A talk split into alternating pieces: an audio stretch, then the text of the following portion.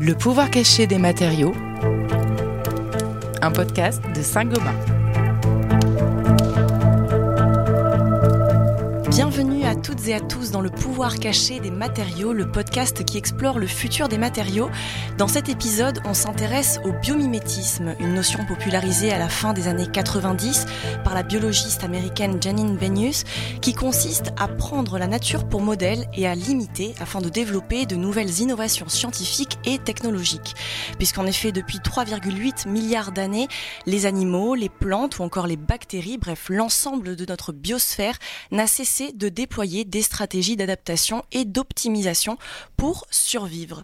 Autrement dit, le biomimétisme cherche en quelque sorte à appréhender le monde du vivant comme un vaste catalogue de solutions pour l'homme. Si le terme de biomimétisme est récent, cette philosophie, elle, existe depuis bien plus longtemps. En témoigne notamment l'ornithoptère, une invention signée Léonard de Vinci et inspirée des ailes d'une chauve-souris. Léonard de Vinci qui dès le 15e siècle nous disait d'ailleurs va prendre tes leçons dans la nature, c'est là qu'est notre futur. Alors certes, le biomimétisme est une démarche qui s'applique à divers champs d'activité, que ce soit le textile, la mobilité, la construction ou encore la médecine, mais dans ce podcast évidemment, on s'intéressera plus précisément aux matériaux bio-inspirés.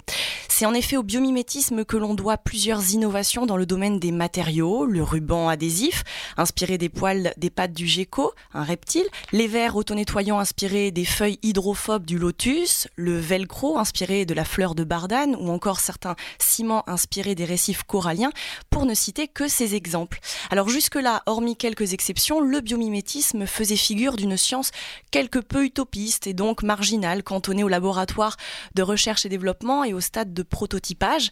Mais aujourd'hui, le défi écologique semble rabattre les cartes. Dans un contexte de raréfaction des ressources naturelles et d'économie d'énergie, le biomimétisme pourrait tirer son épingle du jeu en produisant des applications plus respectueuses de l'environnement. Mais la révolution biomimétique aura-t-elle vraiment lieu Et si oui, à quelles conditions?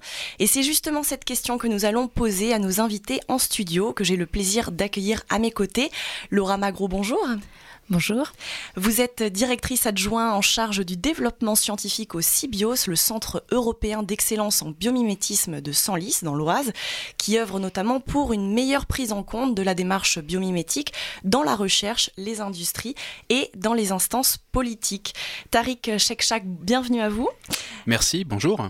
Après avoir euh, travaillé au sein de la Cousteau Society, vous êtes désormais le directeur du pôle biomimétisme à l'Institut des futurs souhaitables, un établissement situé à Paris qui propose des formations et des conférences à visée prospective. Merci à tous les deux d'avoir euh, accepté notre invitation.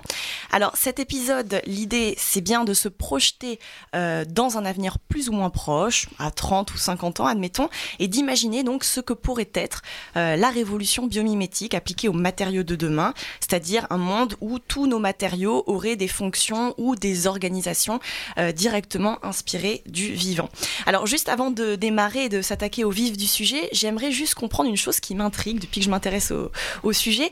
J'ai l'impression que dans euh, la culture occidentale. On a tendance à redécouvrir aujourd'hui les vertus de la nature, à en faire euh, l'alpha euh, et l'oméga, alors qu'ailleurs dans le monde, certaines populations s'en sont toujours inspirées. Comment expliquer que les Occidentaux se soient détournés de la nature pendant si longtemps et que ça revienne aujourd'hui à l'ordre du jour? Tariq Shekchak Alors je serais peut-être prétentieux en disant que j'ai les réponses à toutes ces questions importantes que je me pose également, peut-être quelques pistes simplement. Euh, il est certain que euh, la philosophie de Descartes nous a amené énormément de bienfaits en termes de méthodes scientifiques. Mais bien, même si on remonte un petit peu plus avant Descartes, même euh, les anciens philosophes grecs mhm. avaient quand même une certaine tendance à distinguer le logos d'un côté et puis la nature où on essayait de trouver des régularités, mais on se méfiait un petit peu de la façon dont le chaos pouvait éventuellement survenir. Et donc à l'époque de Descartes, on a, eu quand même un moment extrêmement fort où on a un petit peu euh, euh, verrouillé cette vision du monde, le logos, l'humain, l'homme, et euh, de l'autre côté, la nature, machine. Vient ensuite là-dessus les révolutions industrielles, une vision très mécanistique euh, de la nature. D'ailleurs, même les métaphores de l'époque euh, avaient beaucoup à voir avec euh, la vapeur, les flux. Et on voit en fait qu'au fur et à mesure que nos technologies se sont déployées, on a finalement un mode de représentation de, la nature qui était un peu en concordance avec ce qu'on était en train de faire. Et finalement, on arrive un petit peu à, cette époque, à notre époque, qui est une époque fascinante par bien des, aspects, un peu inquiétante aussi, pas mal même, et fascinante aussi, à la limite de cette vision du monde. Euh, très mécanistique et très en silo, c'est-à-dire que pour comprendre le tout, il faut que je comprenne les parties. Ça nous a permis de construire des barrages, ça nous a permis des tas de technologies, et il semble qu'actuellement, les solutions, entre autres, du 19 et du 20e siècle deviennent les problèmes du 21e. Mmh. Laura Magro? Oui, bien sûr, le vivant a cette euh, complexité et cette diversité qui peut être un petit peu frayante au, départ, qui est difficile à appréhender. Euh, mais pourtant, c'est bien euh, le fait d'avoir cette vision très systémique et de prendre euh, les problématiques dans leur ensemble qui va effectivement être porteur de solutions innovantes aujourd'hui. Donc je, rejoins tout à fait Tariq cette vision de voilà comprendre les parties ou les fonctions une à une et la nécessité aujourd'hui de reprendre beaucoup plus dans son ensemble. Et c'est là que le vivant devient particulièrement pertinent. Alors euh, justement, pour qu'on comprenne bien de quoi on, parle dans ce podcast, euh, quelles sont les promesses des matériaux biomimétiques par rapport aux matériaux euh, traditionnels? Alors on peut revenir sur les propriétés extraordinaires des matériaux biologiques si on reprend un petit peu le cahier des charges de ces matériaux du vivant avec vraiment l'œil de la science des matériaux apporté sur le vivant. On a des matériaux qui sont à partir de composés atomiques abondants. Donc on a du carbone, de l'hydrogène, de l'oxygène, de l'azote à la base de quasiment tous ces matériaux, quelques structures minéralisées aussi. Et en fait, ils vont être hautement organisés. Et finalement, à partir de quelques briques élémentaires, on va être capable de déployer euh, des propriétés mécaniques extrêmement vastes, des propriétés fonctionnelles également. Là où, à rebours ou à l'inverse, dans l'industrie, on a un catalogue de matières premières qui est énorme, mais peu de structuration de la matière. Donc ça va vraiment être ce changement de paradigme entre euh, un catalogue de matières premières qui se réduit pour des raisons euh, écologiques, on le voit bien, on a besoin euh, d'exploiter de, des ressources renouvelables et donc euh, ça, restreint complètement le, le, champ des possibles. Et également sur des questions de fin de vie des matériaux, hein, de pouvoir recycler, réutiliser, remettre dans une boucle, on a besoin d'aller vers ce changement de paradigme-là. Tariq Shekchak Alors c'est très important de revenir peut-être à, la définition euh, que vous avez donnée en début euh, d'émission. Effectivement, la bio-inspiration, c'est vieux comme l'humanité, hein, probablement. Euh, il y a eu Léonard de Vinci, il y a eu plein d'autres grands penseurs qui se sont intéressés à la nature. Et vous avez cité le nom de Janine Binius. Par contre, c'est elle la première qui a posé l'intention d'essayer de régler, ce faisant, des grands enjeux de la transition écologique, du développement durable. Alors ça, par contre, c'est nouveau. Et le biomimétisme, il y a une norme maintenant qui a été, euh, qui est une norme expérimentale, hein, euh, ISO puis maintenant AFNOR, qui pose cette intention au cœur de l'approche. Donc si on ne fait pas de l'éco-conception, petit pas, grand pas, on voit en fonction de ce qu'on peut faire, on n'est pas dans le biomimétisme, on est dans autre chose. Ça c'est important de le préciser à, mhm. vos auditeurs. Euh, ce qu'a dit Laura est extrêmement important, parce que qu'est-ce que ça veut dire à l'échelle des matériaux, donc faire de l'éco-conception comme la nature l'a fait depuis 3,8 milliards d'années? Ça veut dire fabriquer à pression à température ambiante ça veut dire prendre l'eau comme solvant universel et non pas des, solvants toxiques. Et euh, température, haute température, haute pression, c'est notre industrie. Hein. La plupart de notre industrie fonctionne comme ça. Ça veut dire également, comme l'a dit Laura, euh, l'écotoxicité. C'est-à-dire qu'il peut y avoir des poisons dans le vivant, mais ils sont toujours biodégradables. Ça veut dire qu'un déchet devient une ressource, à quelques rares exceptions près. Toujours pour quelqu'un d'autre, le déchet en question devient une ressource. Et ça veut dire aussi la multifonctionnalité. Donc c'est très très rare qu'on ait des matériaux du vivant qui soient simplement une fonction. Mmh.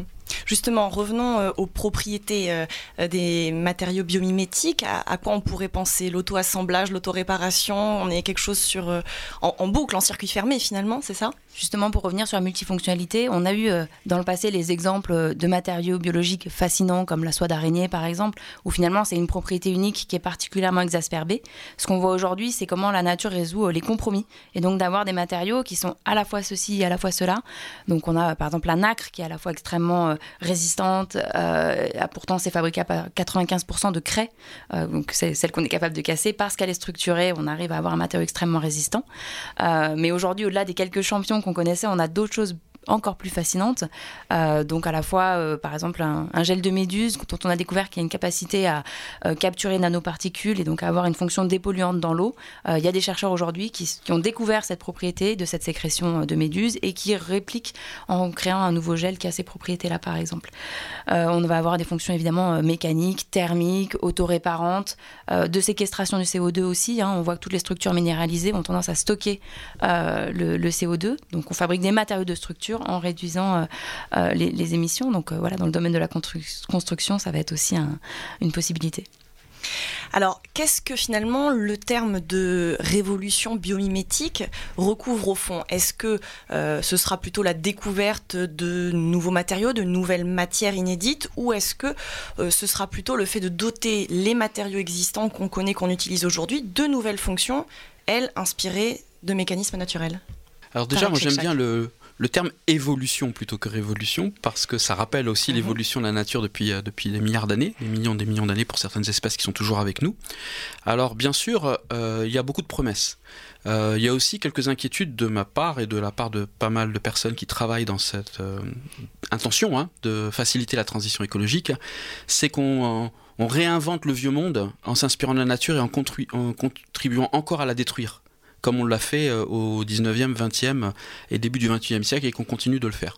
Donc si tant est qu'il y a un, enjeu, à mon avis, extrêmement fort, c'est bien de comprendre le cahier des charges émergent dans les matériaux du vivant depuis 3,8 milliards d'années d'essais-erreurs un petit peu ce que j'ai partagé tout à l'heure avec vous. Pour moi, c'est ça l'enjeu. Tout le reste ne sera que de la réorganisation de l'ancien monde qui contribuera à détruire à l'autre bout du monde ou près de chez nous notre atmosphère, notre hydrosphère, nos forêts.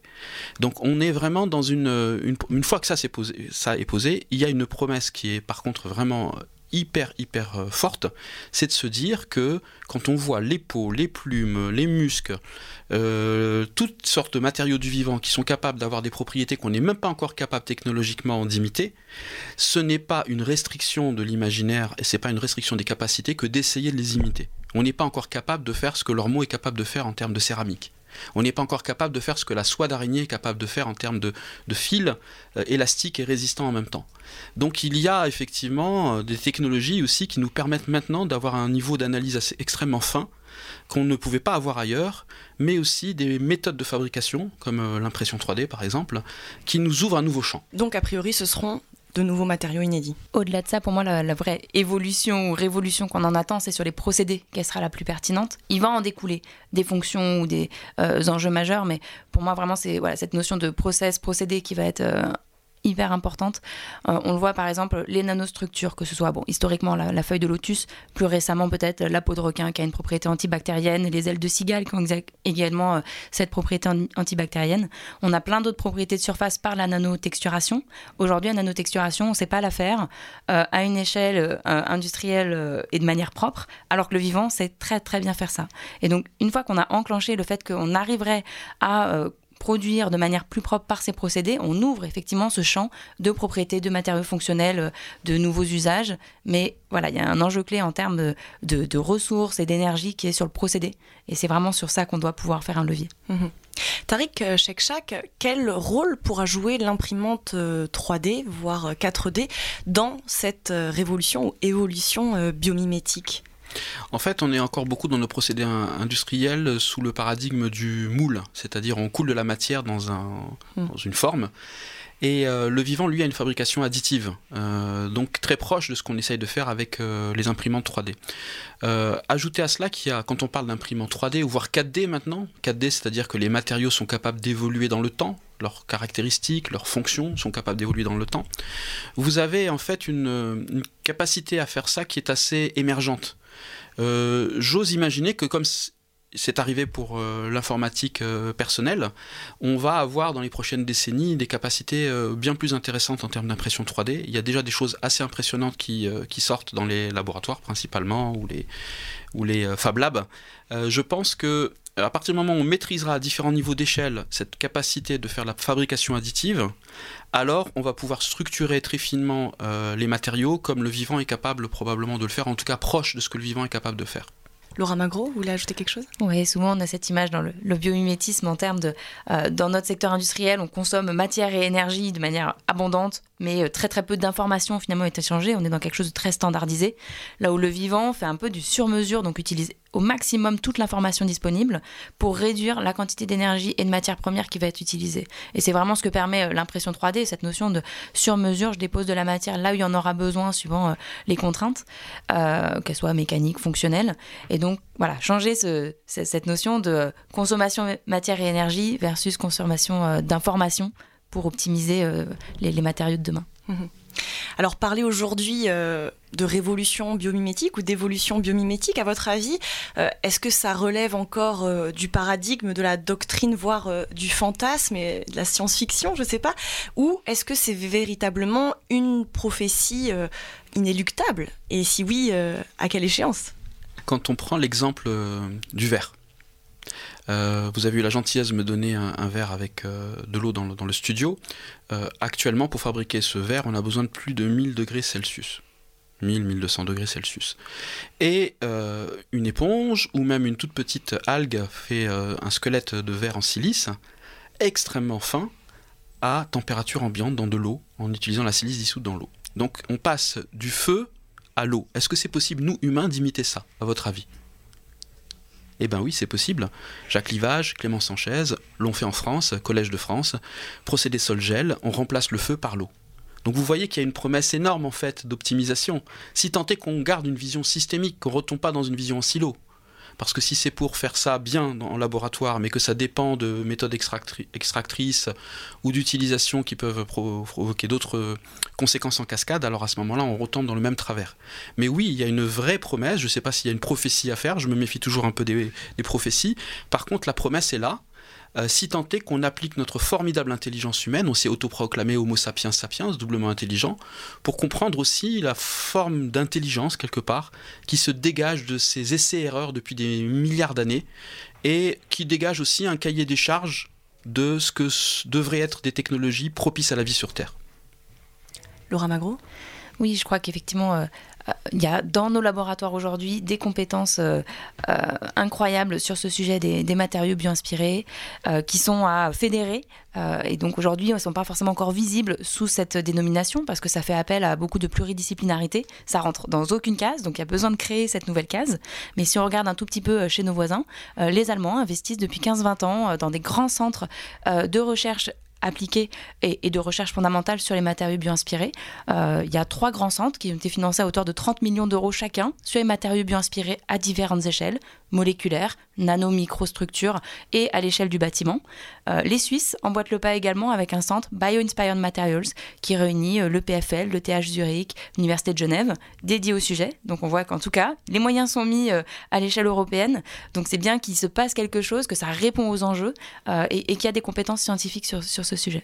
Mais à ce stade, on en est encore à du biomimétisme euh, en, laboratoire. Donc, comment on pourrait euh, franchir le, gap et, généraliser ces, processus pour que les industriels puissent s'en emparer et, qu'on ait vraiment une, palette euh, de matériaux biomimétiques? Laura Magro oui, alors il y a plusieurs choses. déjà, d'une part, les, 30 millions d'euros de, de, financement dont je parle pour chacun de ces centres allemands, c'est la partie qu'on visible, mhm. parce que c'est euh, quelque chose qui vient de l'État. Euh, évidemment, il y a beaucoup de financement privé et de recherche qui se fait aussi, euh, qu'on ne voit pas forcément encore, mais qui se prépare au, sein des entreprises. Il y a un vrai levier aujourd'hui à accompagner les industriels. Et ce qu'on cherche à faire, c'est de dépasser les cas particuliers. Ça veut dire que oui, par modèle biologique ou par fonction, par typologie de produit, on peut les accompagner. Mais il y a l'idée de leur déployer des outils, des méthodologies pour les aider à faire beaucoup plus massivement que cas particulier par cas particulier. On travaille d'autre part avec le Muséum d'histoire naturelle en France, qui est un atout incroyable en termes de euh, cette connaissance, cette expertise sur le vivant, euh, de sorte à déployer aujourd'hui les bons outils pour systématiser cette approche. Donc il y a euh, quelques 70 millions de spécimens qui sont dans les placards du Muséum d'histoire naturelle, qui ne demandent qu'une chose, à être explorés sous l'œil de l'ingénieur, du concepteur, de l'architecte.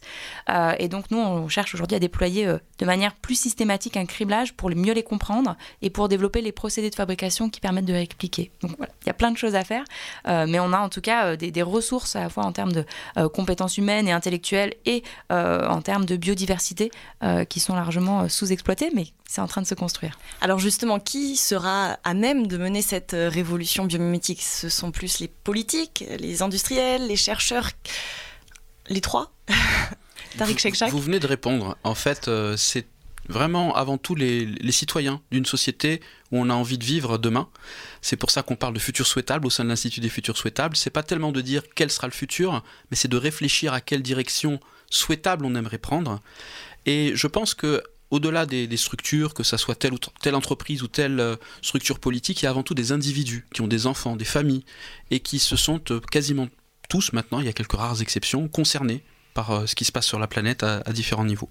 Donc je pense que le, biomimétisme peut être une façon d'aider à imaginer ces futurs souhaitables et à se mettre en route euh, d'une façon très différente. Parce que si vous euh, vivez, vous savez, je suis marin, enfin vous le savez peut-être pas, mais si je rentre dans une tempête et que je ne sais pas où je vais, je ne vais pas vivre la tempête de la même façon que si je sais où je tente d'aller. Je ne sais pas si je vais arriver au, rivage que j'avais en tête au démarrage, par contre. Mais la tempête même, je ne vais pas la vivre de la même façon. C'est une, ça devient une aventure, en fait. Ce qui, était peut-être avant tout un choc euh, insupportable devient une aventure. Donc je pense que euh, l'enjeu, c'est vraiment de fédérer euh, plusieurs types d'acteurs où la biologie parle à d'autres disciplines. C'est le transfert de connaissances aussi qui est en jeu. C'est la transdisciplinarité. Comment je fais en sorte que le biologiste, avec différents types de biologistes très très très pointus sur la biochimie par exemple, jusqu'à l'écologie euh, scientifique, soit capable de transférer des connaissances aux euh, différentes disciplines, euh, jusqu'à la gouvernance, même pourquoi pas euh, d'entreprises, etc. C'est en train d'arriver, c'est pas toujours évident, mais c'est un des enjeux majeurs. Mhm. Je rebondis sur ce que vous venez de dire, justement parce que la démarche biomimétique, elle est à la frontière entre les sciences du vivant et d'autres disciplines. Elle implique donc un décloisonnement finalement et un, rapprochement entre les biologistes, les architectes, les, les, designers, les ingénieurs, les chimistes. Qu'est-ce qui s'oppose aujourd'hui à la rencontre entre ces différents euh, métiers. Et est-ce qu'à l'avenir, je ne sais pas, les ingénieurs devront être nécessairement biologistes et, vice-versa? Laura Magro? Oui, alors ce qui s'oppose aujourd'hui à ces rencontres-là, euh, je pense c'est le langage. On n'a pas tous le, euh, la même façon de définir un même objet et donc euh, l'œil de l'ingénieur ou du biologiste ne va pas parler la même chose. Donc il y a nécessité de créer des ponts entre les disciplines pour réussir à, créer ces rencontres. Ensuite, il faut des lieux de rencontre ou des occasions parce qu'aujourd'hui, ben, chacun dans son laboratoire ou dans son industrie et finalement euh, a des niveaux d'expertise tels que c'est difficile de ressortir un peu la tête du guidon et d'aller se frotter un peu à d'autres milieux. Donc nous, on essaye de créer au CBIOS des groupes de travail qui permettent ces rencontres au-delà des secteurs industriels, au-delà des disciplines scientifiques. Euh, et ensuite, il y a évidemment l'enjeu clé de la formation qui va être préparer euh, toute la, génération future à créer ces dialogues. Notre enjeu, c'est pas forcément des biomiméticiens généralistes, mais c'est plutôt que dans chaque type de profil, on, vienne semer cette, cette graine de dire le biologiste, euh, tout ce que vous explorez peut être vu sous un angle plus fonctionnel ou industriel ou technique, euh, telle euh, typologie euh, d'ingénieurs, de designers, d'architectes également. ne perdez pas la biologie trop vite dans vos cursus. Donc dans cette époque de réforme du bac, je pense qu'il est important de dire toute l'importance de la biologie à tous les niveaux pour être capable d'avoir un minimum de vocabulaire commun. Et donc aujourd'hui, on, travaille donc avec l'Institut des futurs souhaitables sur des formations, avec l'enseignement supérieur également, pour développer des nouvelles formations qui explorent ces disciplines. Tariq Et en passant, il y a une nouvelle formation euh, dans une école de design qui va s'ouvrir euh, en 2020, qui s'appelle euh, Bio Inspired Design. Ça sera transmis, je pense, en, français et en anglais. donc voilà, c'est un excellent exemple. Le CBio, c'est partie prenante aussi pour faire émerger ça. C'est un format master pour le moment, master pro. Et à l'université de Pau aussi, si je ne dis pas de, bêtises. Oui, tout à fait, un master sur les matériaux bio-inspirés, avec également la réflexion à qui s'adresse ce master. Est-ce que c'est à des biologistes qui viennent explorer la science des matériaux ou est-ce que c'est plutôt euh, des profils sciences des matériaux qui viennent, explorer l'interface avec la biologie? Il y a une chose qu'on est en train de mettre en place aussi au sein de l'Institut en collaboration avec euh, tous les acteurs euh, intéressés par le biomimétisme, c'est une société savante d'un nouveau genre. On veut hacker un petit peu ce, concept un peu désuet, parfois très 19e de la société savante. L'idée étant de, réunir vraiment des chercheurs de plusieurs disciplines, de la philosophie, de la biologie, de la thermodynamique même, avec des artistes, avec vraiment une curation importante, on va dire, en termes de, de type de parce qu'il faut trouver des, gens qui sont euh, non seulement porteurs de connaissances, mais aussi prêts à dialoguer avec d'autres euh, disciplines, pour définir finalement c'est quoi le biomimétisme souhaitable Est-ce qu'on est dans le dogmatisme actuellement? Non. Ce qu'on veut, c'est réfléchir ensemble pourquoi on se met en route en mobilisant cette intention d'aller observer le vivant pour accélérer la transition écologique? L'accélérer vers quoi? Sur quel type de leçon du vivant on peut se baser? Et donc on va lancer ça en 2020. Il y a plusieurs grands scientifiques du Collège de France et d'autres institutions qui ont accepté de faire partie de cette aventure. Et pour nous, c'est quelque chose qui est un cadeau à la société pour pouvoir justement un peu aider à ces réflexions euh, transdisciplinaires qui visent finalement à resynchroniser l'économie les technologies et le vivant. Mhm. Donc finalement, le laboratoire euh, du futur mélangera des experts des sciences dures et, des sciences euh, sociales. Et des artistes, et, euh, des individus qui ont une vision originale mhm. et qui pourraient contribuer à cette réflexion en commun. Ça fera l'objet d'un autre épisode de ce podcast. Alors, pour mener une vraie révolution biomimétique, il faudrait donc que les industriels s'en emparent massivement dans leur stratégie d'innovation. Quels sont aujourd'hui, à l'heure actuelle, les obstacles pour les industriels, justement, pour prendre le pas de cette révolution biomimétique En termes de coûts, de temps, de brevets? Je dirais que dans un premier lieu, c'est un, métier qui n'existe pas. Euh, donc c'est un métier à créer que d'avoir euh, des profils capables euh, un petit peu de faire ces ponts cognitifs entre le vivant et les activités de, l'industrie. Donc on, voit émerger ce nouveau type de profil aujourd'hui chez, les industriels. Ensuite, bah voilà, c'est un changement de méthodologie. On vient se frotter à, tout un univers qu'on ne connaît pas. Donc il y a aussi cet effort à faire hein, de prendre un peu de temps au départ. Alors c'est un investissement en, en moyens et en méthodologie pour réussir à le déployer. Par contre, une fois que cet effort est fait, euh, le levier d'innovation euh, est, énorme. Et évidemment, avec toutes les contraintes aujourd'hui euh, en termes de matières premières, en termes d'impact sur l'environnement, en fait, c'est un, investissement qui est aujourd'hui indispensable. Mmh. donc voilà, donc c'est une nouvelle façon de faire, des nouvelles méthodologies à déployer en interne, euh, des nouvelles compétences à acquérir. Donc on sort des silos traditionnels. Euh, évidemment, je l'ai dit en termes de procédés aussi, hein, ça remet en question beaucoup de choses. Donc euh, il y a des investissements massifs qui ont été faits dans certaines directions. Bon, bah, peut-être qu'il va falloir commencer à, réfléchir aux nouvelles voies qui, vont s'ouvrir. Donc ça remet en question beaucoup de choses de ce qui était déployé, mais en tout cas, on, en a besoin. Le marché est-il prêt à accueillir ces matériaux biomimétiques? C'est là toute la question aussi de la concurrence par rapport aux matériaux qu'on utilise euh, encore aujourd'hui. Il y a peut-être un pari à faire hein, concernant euh, cette question-là, qui est vraiment une question importante, c'est comment on, mesure la performance. Euh, vous voyez bien qu'en fait, à chaque fois qu'un industriel ou un chimiste met un nouveau produit sur le marché, il y a le risque que quelques décennies plus tard ou quelques années plus tard, on se rend compte que c'est un perturbateur endocrinien ou qui contient des molécules qui ne sont pas forcément souhaitables. Et donc, le fait d'appliquer le, prisme du biomimétisme par exemple en ce qui concerne la composition de ces matériaux et la façon de structurer avec moins d'éléments chimiques euh, en jouant justement sur les différents niveaux d'échelle, eh bien vous avez une probabilité plus faible aussi de vous cogner la tête sur le prochain mur. Et donc euh, stratégiquement c'est hyper intéressant. Parce que vous ne savez pas encore quel problème pourrait survenir, mais vous prenez néanmoins une décision qui stratégiquement réduit la probabilité qu'il en survienne un de ce style. Par contre, euh, ça a des surcoûts en termes de RD parfois, etc. Le pari que je propose, c'est que l'information étant en train de circuler au sein de la société, demain, ça sera de plus en plus facile pour le consommateur, pour les clients, de savoir la composition des matériaux, de savoir quels sont les problèmes que ça génère d'un point de vue systémique, mhm.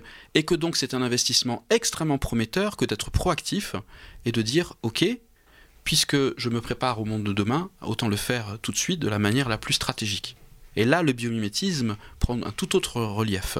Il ne faut pas évaluer la performance au temps t, mais aussi ce que ça peut générer comme espace des possibles qui évite de se cogner la tête au temps T plus 1, T plus 2 ou en 2030, 2040, 2050.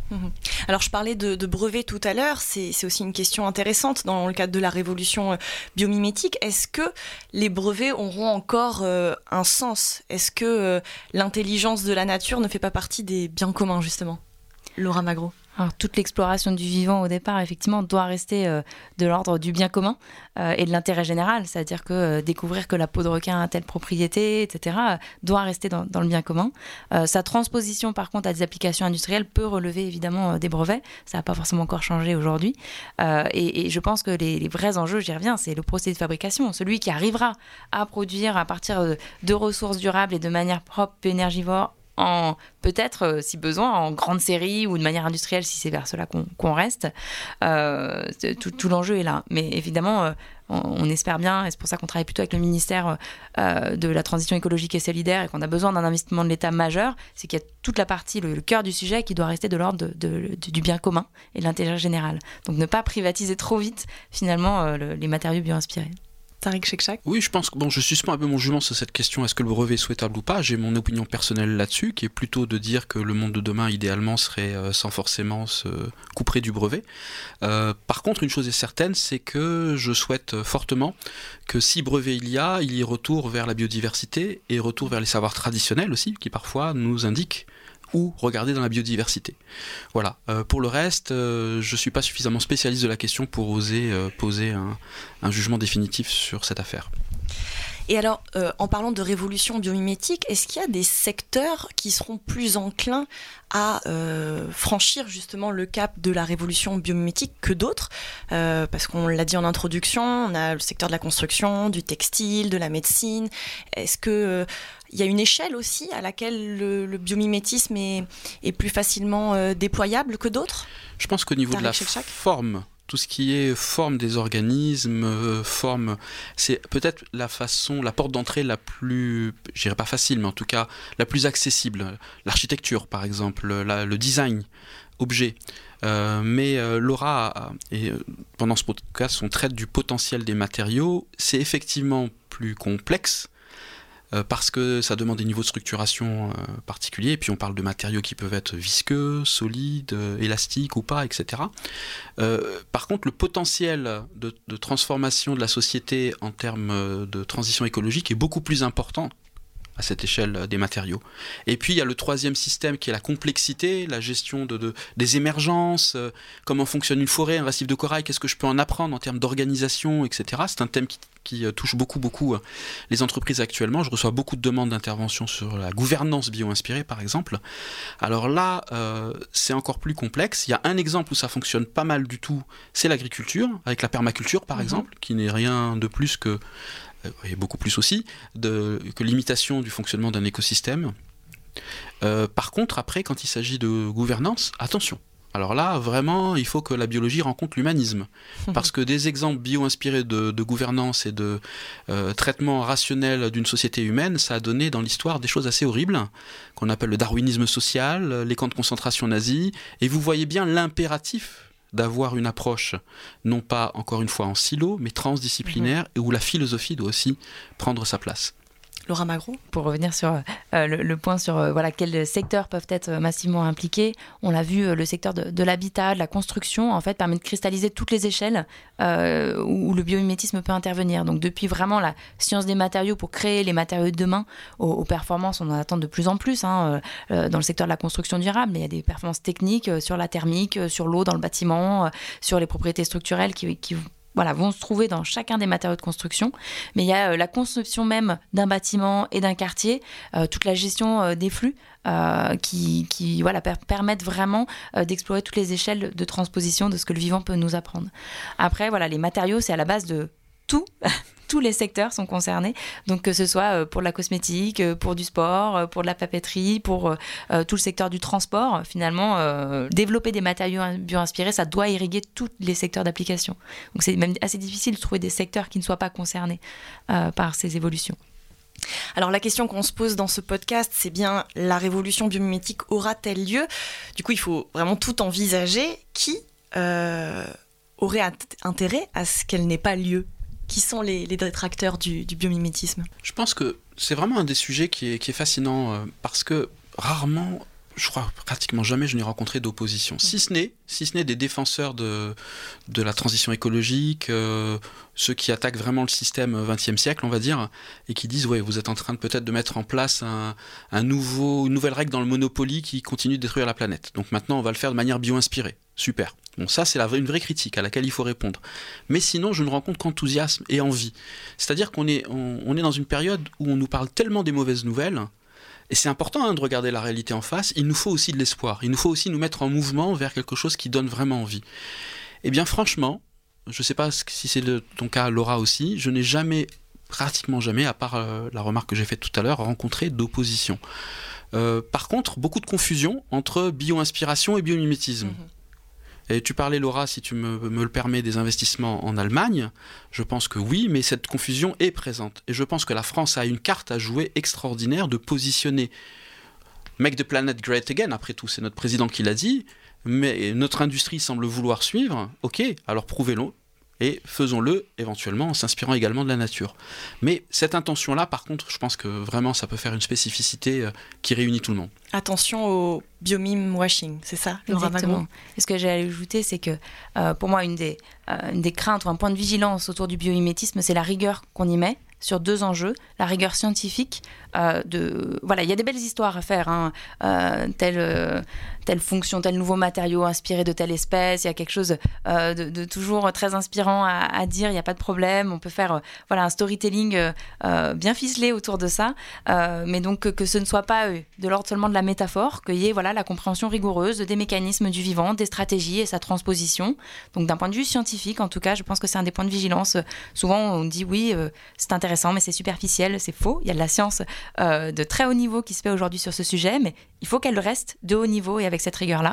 Et le deuxième point, c'est euh, méthodologique et environnemental, de se dire que au-delà de, la compréhension scientifique et technique, que ce soit euh, dans un objectif de développement durable et d'éco-conception. Donc le point que tu disais, Tariq, sur est-ce qu'on est dans un biomimé, de la biomimétique ou de la bionique, ou voilà toutes les déclinaisons sémantiques qu'on peut en faire, qui soient purement techniques. Aujourd'hui, on a besoin que ce biomimétisme, il est il prend une dimension incroyable quand il est mis en regard des enjeux environnementaux euh, et de la transition écologique dont on a besoin. Donc voilà, la, rigueur euh, en termes euh, environnemental et scientifiques. Oui, justement, parce qu'on dit souvent que le biomimétisme est au service du développement durable et du développement économique, mais est-ce qu'il suffit, oui, de copier les qualités du vivant pour s'assurer qu'on s'appuie sur des principes durables? Non.